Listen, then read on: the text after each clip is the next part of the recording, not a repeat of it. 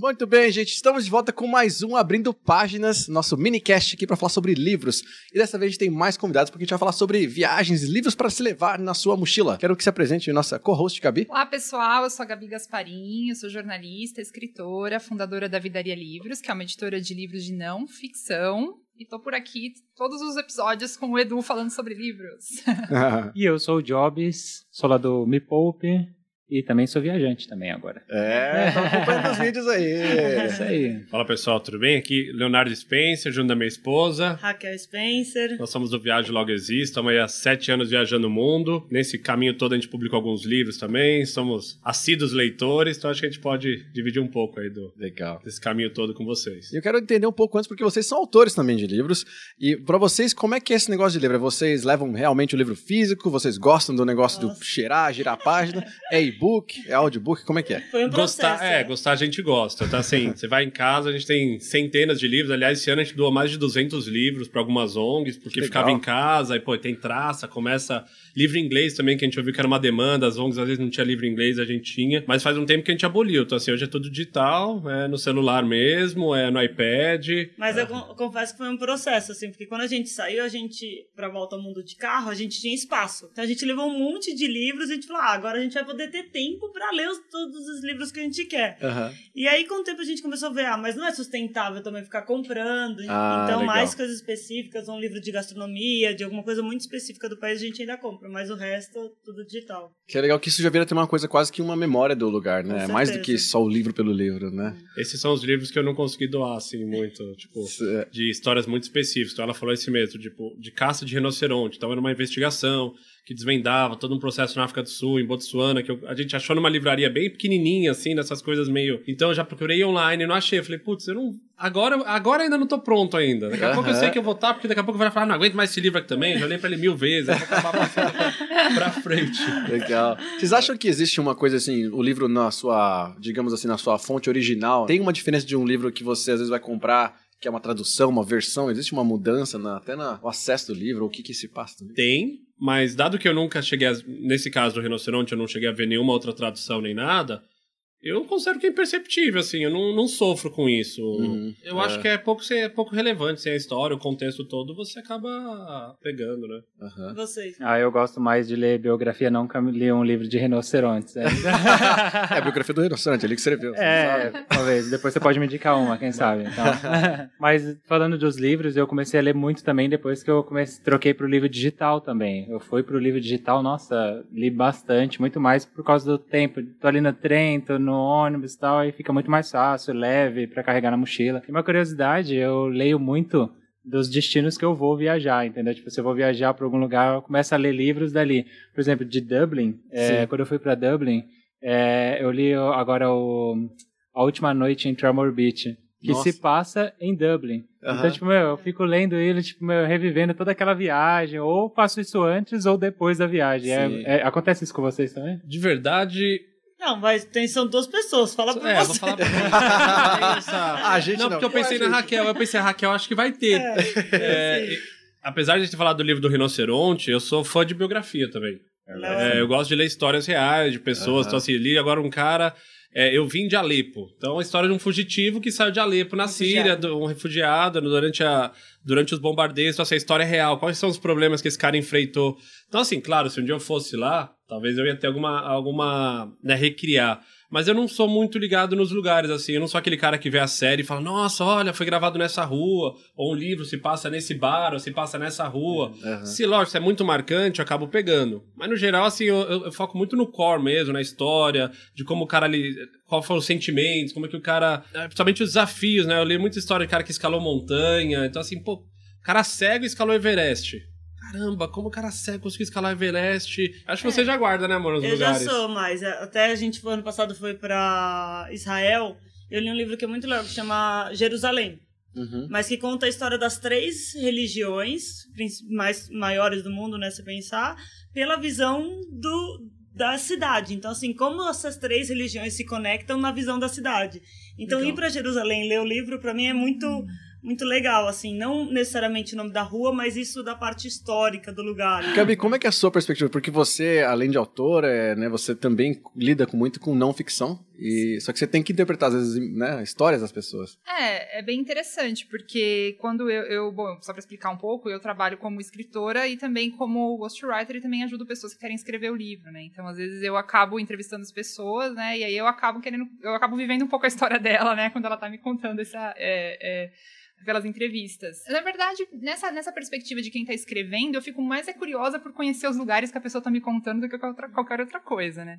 Mas como qualquer leitor, eu até trouxe, assim, no caso da escrita, eu, eu, assim, fico sempre querendo saber, ah, quando a pessoa me fala de algum lugar, como será que é aquele lugar físico, e quando dá eu sempre vou, pessoalmente, né? E, mas o oposto também acontece, então às vezes a gente tá eu fui para a Índia, né? Eu, como, como eu sabia que o podcast era sobre viagens, eu fui para a Índia e aí quando eu voltei para o Brasil, eu, eu assisti aquele filme Lion, eu não sei se vocês já assistiram, que foi que é de, de, um indiano que nasceu na Índia e ele foi adotado por uma família de australianos e tudo. E aí eu fiquei sabendo que veio, de, é uma história real, e aí veio de um primeiro do, do, livro, né? E aí eu trouxe o livro que chama Long Way Down, e é A Long Way Home. Deixa e é muito ver. legal, porque eu, foi, eu, fiz, eu fiz o oposto, eu já tinha ido pra Índia, e aí eu tava lendo o livro, e aí conforme eu lia, eu lembrava, porque aí ele, ele conta da infância dele, naquelas ruas de Delhi, como é que era a bagunça. Eu não lembro se era em Delhi mesmo, na verdade ele não, ele não, não foi em Delhi. Eu é que fui pra Delhi.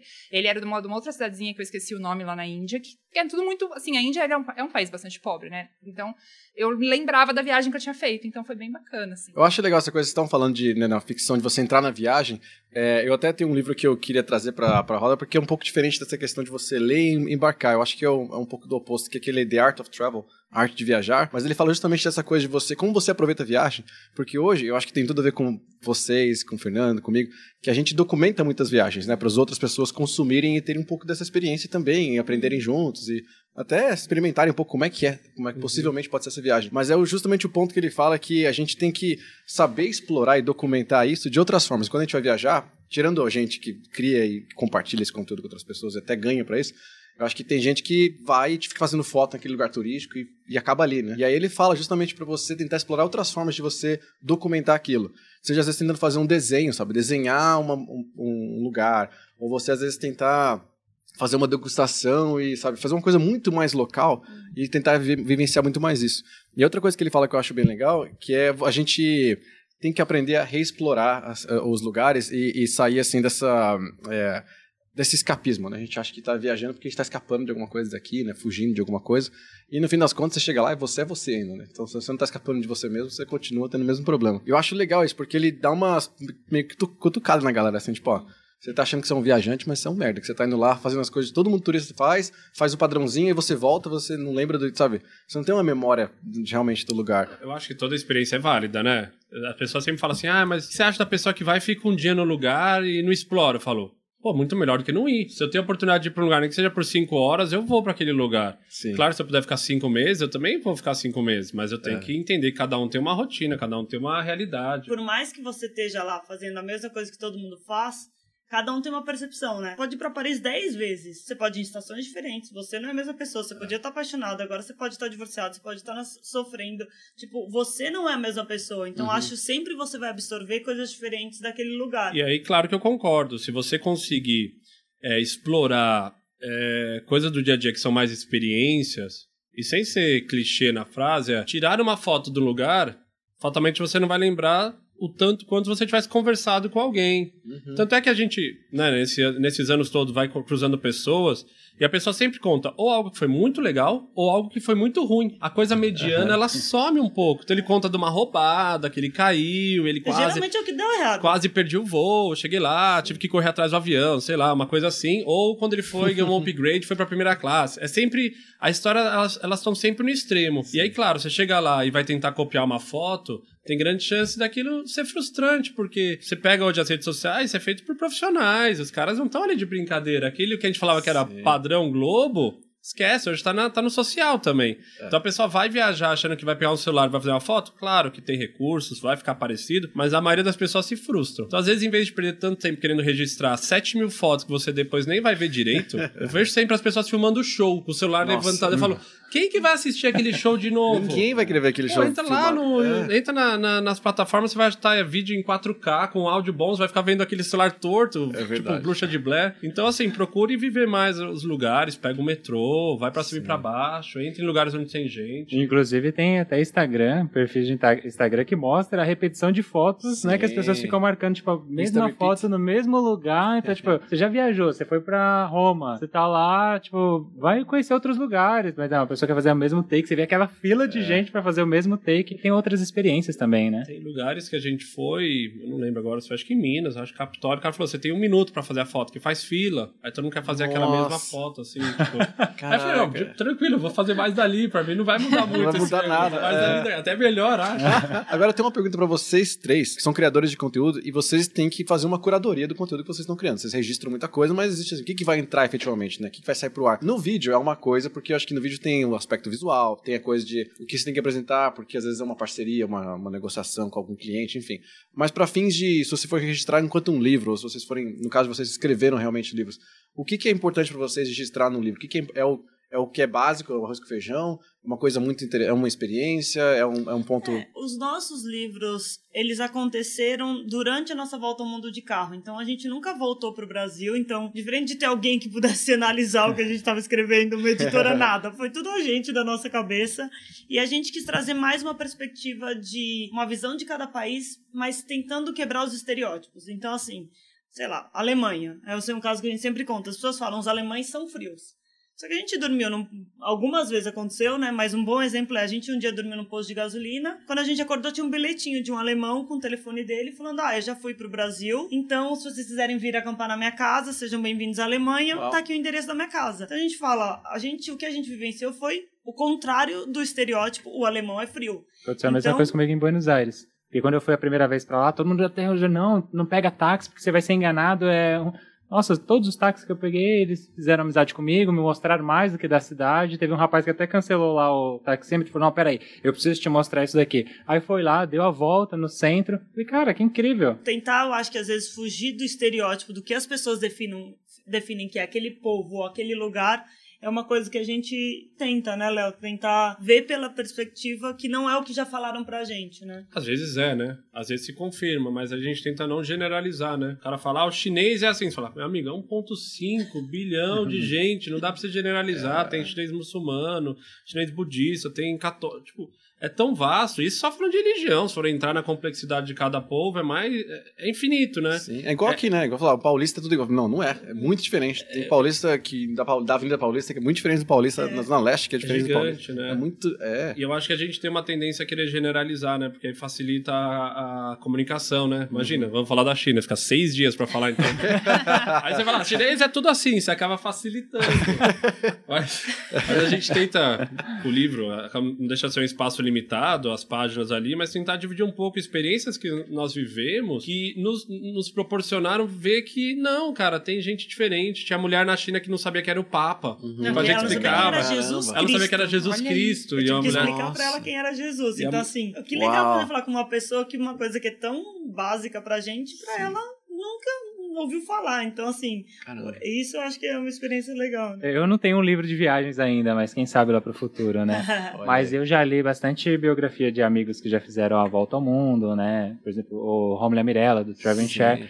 E a gente. Eu tive a oportunidade de viajar a alguns lugares aqui do Brasil com eles fazendo um ciclo de palestras. Então, dentro do avião, era tipo, eles comentando vários trechos do livro, tal, tal, tal, tal. E você via que tinha. Ah, nossa, mas aqui no livro a gente contou muito mais, porque eu já acompanhava eles do canal e depois conheci eles pessoalmente depois do livro, então, tipo, embarquei. Eu vi que o livro é muito mais detalhado do que só a experiência pelo YouTube, de redes sociais e ter ali. Você tem muito mais espaço e detalhismo, eu acho que pode falar, né? Uhum. Da, da sua experiência, né? Eu, com, com a editora, eu recebo muito e-mail de pessoas viajantes querendo escrever o livro depois que viajaram, assim, é muito comum. Ah, então né? tô no caminho certo. É.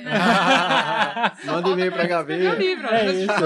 A Ghostwriter eu já tenho ó. É, Mas é muito interessante, porque na viagem, geralmente a pessoa sempre fala que voltou transformada, ela sempre vem com e-mail assim, nossa, aconteceu tanta coisa comigo nessa viagem que eu quero compartilhar, eu quero contar como que isso me modificou, como que agora eu tô pensando diferente. Então, esse, esse assunto que vocês estão falando, né, nossa, esses estereótipos todos, né? Então eu percebo que há esse essa vontade, esse desejo, que eu acho que a viagem transforma mesmo a gente. Eu acho que é tão transformador pra gente que a gente quer transmitir isso para as outras pessoas, né? Teve um rapaz que foi há 12 anos, há 12 anos, é, para Irlanda e acho que ele teve uma experiência tão grande lá que ele quis montar um blog de intercâmbio para comentar para todo mundo quanto aquilo era bom. É, não, mas é muito verdade. Isso a gente acho que viaja e não só viajar, né? A gente tá aberto a aceitar, respeitar e entender as culturas diferentes e hábitos diferentes. Vocês falaram, pô, o cara, uma, uma pessoa que não conhecia Jesus Cristo um cristão pode ficar ofendido, mas fala, não, mas é, é, a realidade daquela pessoa, e é isso. E eu acho que morar fora e viajar te dá muito mais é, essa. E ler livros, né? Que é, o tema principal, te abre muito mais essa cabeça para isso, né? Te dá perspectivas,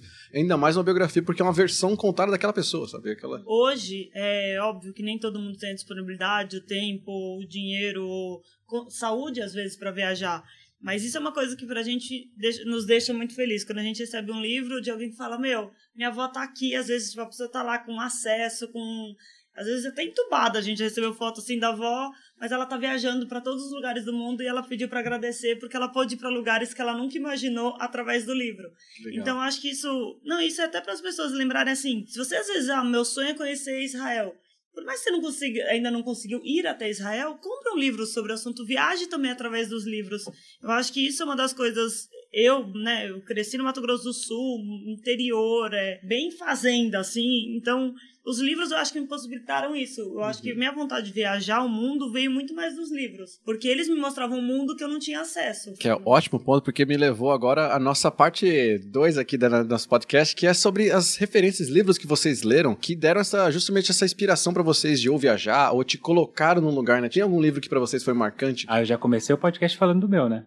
A última noite em Tremor Beach, como ele trouxe muito Dublin e tal, eu tinha acabado de voltar de lá e tal, uhum. e aí eu queria muito revivenciar aquilo e tal. Foi muito incrível para mim. Eu tenho algumas referências do Almir Klink, de quando era novo. Almir Klink, é, nossa. Tem Dias Entre o Céu e o Mar, se não me engano, uhum. né? Que ele conta a história cruzando de canoa, né? Da África pro Brasil. Eu li muitas histórias de Marco Polo também. Eu tive... Eu tenho um avô que foi fazer intercâmbio em 1947 nos Estados Uau. Unidos. E, não chamava intercâmbio naquela época, e, né? E, pasmem, 32 escalas, São Paulo, Califórnia, que? de avião. E foi pra fazer intercâmbio, foi pra aprender inglês, tá? 32 escalas. E ele conta Caraca. essas histórias, eu tenho registrado. Então, assim, ele tem 93 anos, então um tempo atrás, assim, a gente fez um trabalho dele. Ele tinha máquina de escrever, computador ele escreveu Uau. várias histórias, eu tenho guardado. Então, acho que também em algum lugar lá no fundo tem essas provocações. Então lá, o Klink dando a volta na Antártida, o o Marco Polo, né? As histórias 1500 lá vindo da China pra, pro, pra Europa. Essas coisas mais transcendentais, assim mesmo, né? Não Sim. só de ir num lugar, mas de como viver essa experiência mais. É, e esse seu avô também fazia uma coisa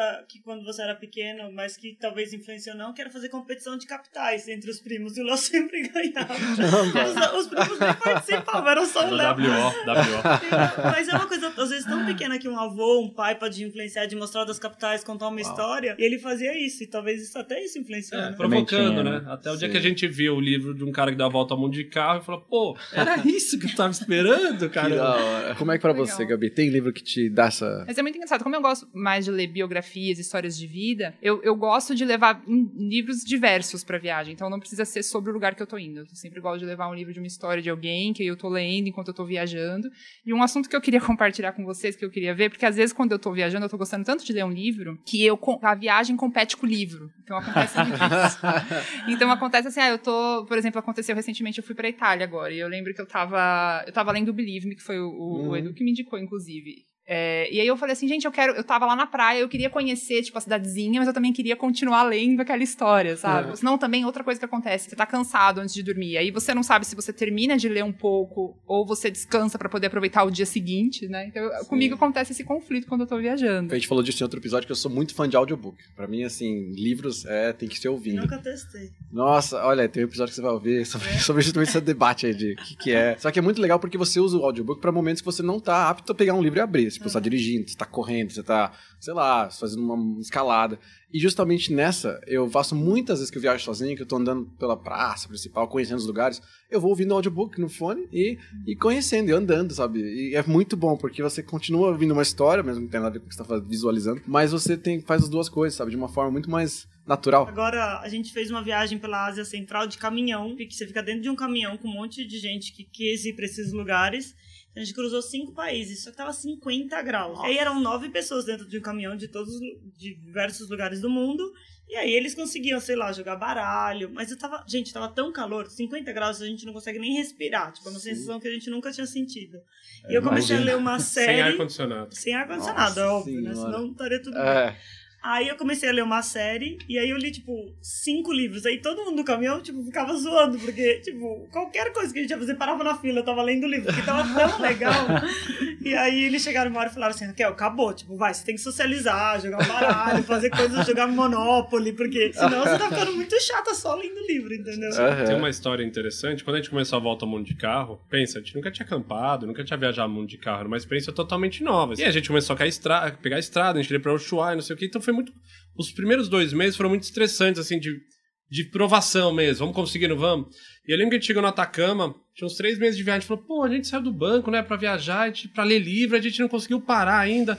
Aí eu lembro que foi um, é um, é um marco zero até, assim, a gente foi pro salário do Atacama, falamos, ó, eu vou pôr minha cadeira pra fora, vou pegar meu livro, eu tava lendo o livro da Amy Winehouse, lá, a bibliografia dela, eu não Sim. lembro qual que você tava. A gente sentou e falei, vou ser o primeiro a chegar e o último a sair. Aí ficamos lendo, chegou os ônibus, tiraram fotos, viram o pôr do sol, foram embora. Eu falei, agora vamos embora. e acho que dali pra frente a gente embalou, né? De retomar as leitu a leitura e, e sim, tem dia que a Raquel dorme com o livro na cara dela.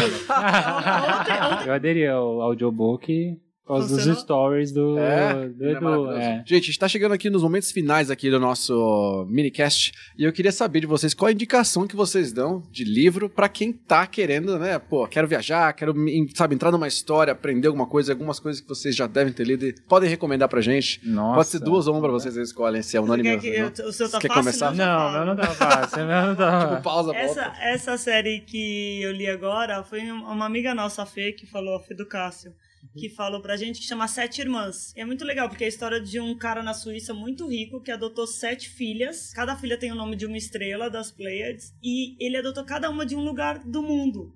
Então tem Nossa. tudo a ver com viagem. E aí ele morre, só que ele deixa uma pista. Ele fala: se vocês quiserem descobrir de onde vocês vierem, vocês podem. é, vai ter uma pista pra vocês seguirem. E a primeira até chama Maia. E ela é brasileira, então ela vem pro Brasil pra descobrir a história dela. E aí Uau. cada uma vai pra um lugar do mundo.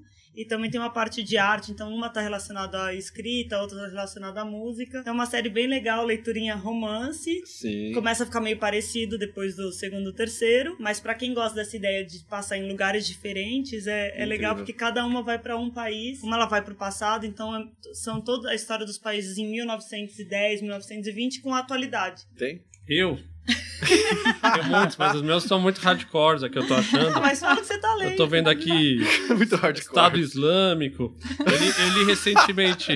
Ah, eu, no- eu li um, eu li é um livro muito bom, No Rastro da Notícia, do Roberto Cabrini, que é um repórter. Ah, Roberto então Cabrini, conta a história dele, pô, desvendando vários casos. ó. É mais jornalístico, né? Então conta todos os bastidores. Mas um livro legal que acho que, que assim, é fácil das pessoas ah, lerem e, e acho que vale pra todo mundo. É um livro recente do Almir Klink, que chama Não Há Tempo a Perder. Que ele não conta especificamente nenhuma, de nenhuma viagem, nenhuma volta ao mundo, nada muito sofisticado, mas retrata um pouco essa experiência dele toda, com projetos e com, com a história das- dos filhos crescendo e como ele tem passado isso pros filhos, essa coisa de, de persuasão, de correr atrás. Então é, é uma leitura leve, mas que eu acho que bastante útil pra quem tá pensando aí em empreender algumas coisas malucas aí. pela Bom, o Amir Klink, pra a nossa geração sabe, mas a galera mais jovem talvez nem lembre, né? Mas ele foi um desses primeiros viajantes, né, ao redor do mundo. E tem muito jornalista que você falou, né, do Cabrini, muito jornalista que hoje tá aí, né, sentado atrás de uma mesa, Bial, essa galera, mas os caras viajavam o mundo, é loucura. Aí ele falando lugar. aqui do jornalismo, me lembrou um livro que eu li, que era grosso, assim, de- o Abusado do Caco Barcelos também, que é uma baita investigação. O livro é muito bom e relata muito bem é, o morro ali no Rio de Janeiro, como que é, tudo.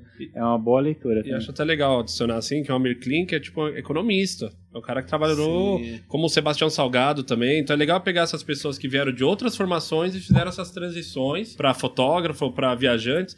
E também entender essa a cabeça, né? Porque muita. Acho que a maior dúvida das pessoas hoje, como é que eu mudo da minha vida essa ruptura, né? Então acho que são, são exemplos legais né, de pessoas no passado que tinham menos estrutura, menos eh, conexão. Olha a linguagem dele, né? Como sair da renda variável para a renda fixa.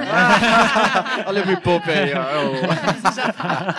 é Ó, além dessa, eu vou deixar pra incentivar as pessoas a viajarem um que eu ganhei também no final do ano agora, meu amigo secreto, que é Mil Lugares para Conhecer Antes de Morrer. São várias dicas de Sim. lugares quando você vai. É muito legal esse livro. Acabei de ter indicação. Ah, tem vários, tem vários livros que eu trouxe. Na verdade, eu tenho uma pilha que eu trouxe aqui. Eu tô- vou pegar A esses pilha que tá estão aqui na minha sendo pilha. usada pra apoiar os, Mas eu a consigo câmera. enxergar algum deles aqui, que um é A Saideira, da Bárbara Gansa, que é um livro que eu li recentemente, que é, da, é uma jornalista que ela foi alcoólatra durante muitos anos, né? E ela conta como que ela se livrou do alcoolismo. E é um livro muito engraçado, porque ela, não sei quem conhece a Bárbara É. Gansa, né? Ela tem aquele estilo dela peculiar e irônico e descontraído de escrever. E, e eu- você se envolve muito, né, com a luta dela e, e quebra um grande paradigma, um grande preconceito que a gente tem, que a gente às vezes acha que assim, ah, a pessoa alcoólatra vai ser, sei lá, um, é uma pessoa que não trabalha, que é excluída da sociedade, ou é um tiozinho, né? Já, ela não, ela é uma pessoa de uma família classe, acho que ela, ela conta no livro que ela corresponde a 1% do mundo, que é aquela pessoa de, classe muito bem favorecida, ela é muito, né, família de bastante dinheiro mesmo. E aí, mesmo assim, ela acabou sendo vítima e ela conta como que ela se livrou. Um outro livro que eu trouxe aqui é, pra, pra, porque eu já falei pra vocês, é esse, esse de viagens, né, que é o A Long Aham. Way Home, que em português eu acho que é A Jornada de Volta pra Casa, alguma coisa assim, que é do Saru, é, não sei como se tra- é Briley, enfim, e é, ele conta a história dele de quando, de quando ele era criancinha, quando ele cresceu na Índia, ele, e ele se perdeu da família dele, e aí ele, ele é adotado por uma família australiana, e aí ele vai pra Austrália, ele cresce na Austrália, e depois ele é um turista na Índia, né? Porque quando ele, ele volta pra Índia, eu não vou dar spoiler, eu não vou contar.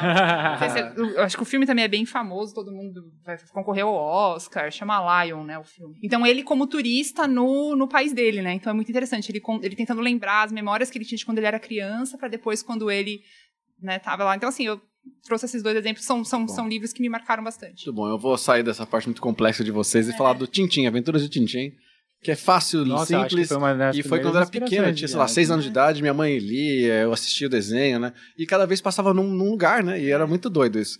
E aí, depois que você começa a refletir, fala, caraca, era um livro de viagens, era uma É. história de várias viagens curtinhas, né? Gente, muitíssimo obrigado, adorei o papo. E agora eu quero saber como é que o pessoal te encontra, encontra vocês redes sociais, Instagrams, e aí vai compartilhando pra gente. Nossa, é fácil, é só procurar o Viagem Logo Existo no Google mesmo, aí você vai cair no site, na- no Instagram, no YouTube, sei lá, todas as redes sociais e Aham.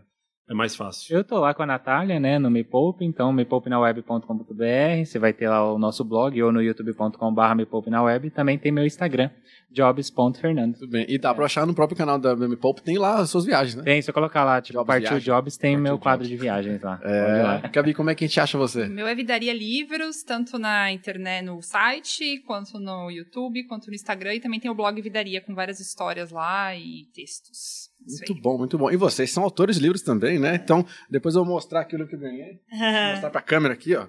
Quero autógrafo. Eu tô esperando esse autógrafo aqui pra fazer valer mais, depois põe no eBay e tal. Inclusive tem a história deles no meu blog também, que eu já entrevistei. É, olha só, é verdade, é verdade. São quatro livros, né? Um para cada, basicamente um para cada ano da Volta ao Mundo de Carro. Legal. São livros capa dura, então tem uma formatação um pouco mais contemplativa, com bastante fotografias, mas é, nosso filho lá. Muito bom. Produção independente. Quatro filhos já. Produção independente, financiamento coletivo, tem todo Que um, legal. tem toda uma história por trás aí. Pra... Não é fácil publicar livro. Gente, obrigado de novo e a gente se vê então no Obrigada. próximo minicast e quem sabe aí mais situações aí pelo mundo. Pelo mundo. Valeu, gente. meu. Obrigado.